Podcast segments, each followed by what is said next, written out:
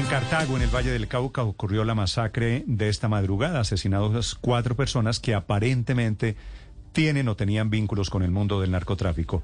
Alcalde de Cartago, Víctor Álvarez. Alcalde, buenos días.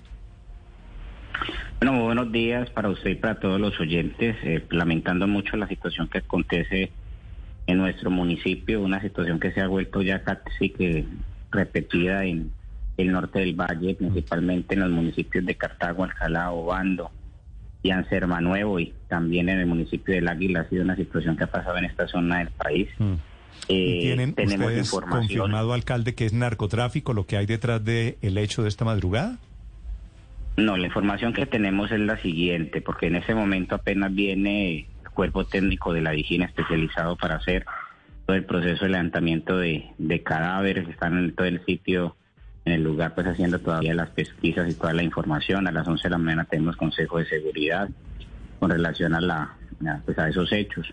Eh, lo que sí se tiene información es que las personas al parecer estaban eh, compartiendo en el, en el vecino, municipio de Alcalá, en un lugar que se denomina Los Ángeles, contiguo a nuestro corregimiento Piedras de Moler, en una fiesta de Halloween.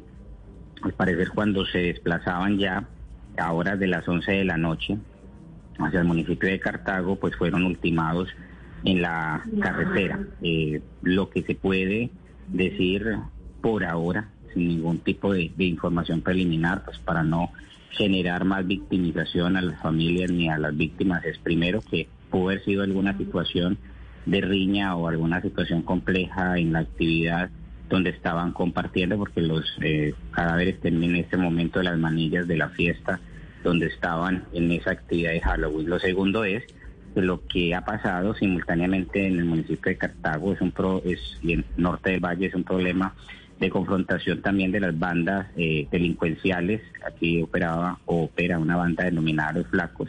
Esto surte una división interna y entonces empiezan eh, unos grupos a, a ser disidentes de la misma organización y conforman una organización que se denomina la nueva alianza o Grupo Cartago y otros que llaman los Carboneros. Entonces, esa disputa del territorio, esa disputa del narcotráfico, esa disputa también del ajuste de cuentas, pues ha llevado esa ola de violencia en los últimos meses en el municipio. No, de, de, hecho, alcalde, la Defensoría del Pueblo había emitido una alerta temprana hace algunas semanas a propósito de esa disputa interna al interior de la banda criminal Los Flacos. ¿Sabe usted si alguno de los eh, hombres asesinados, masacrados esta madrugada, tenía antecedentes, hacía parte de alguna banda o, de esta organización criminal?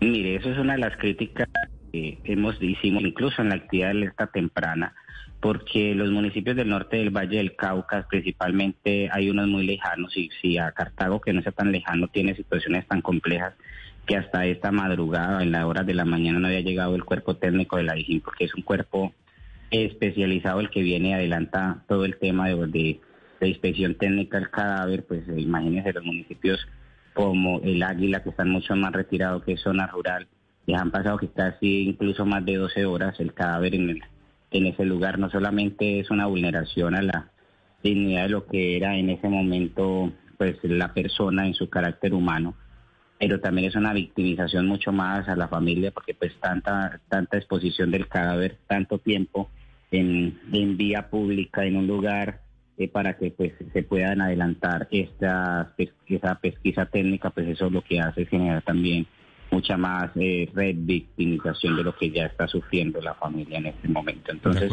por eso no tenemos hoy en este momento datos claros del nombre de las personas, si tenían antecedentes, porque eh, apenas aspiramos que alrededor de las 11 de la mañana nos estén dando ese tipo de, de, información para poder nosotros pues dar una mayor información no solamente a los medios de comunicación sino también a la opinión pública en general. Pues señor alcalde, vamos a estar muy pendientes de esa información. El hecho ocurrió esta madrugada, están apenas en etapa de identificación de los agresores y de los agredidos, de las víctimas.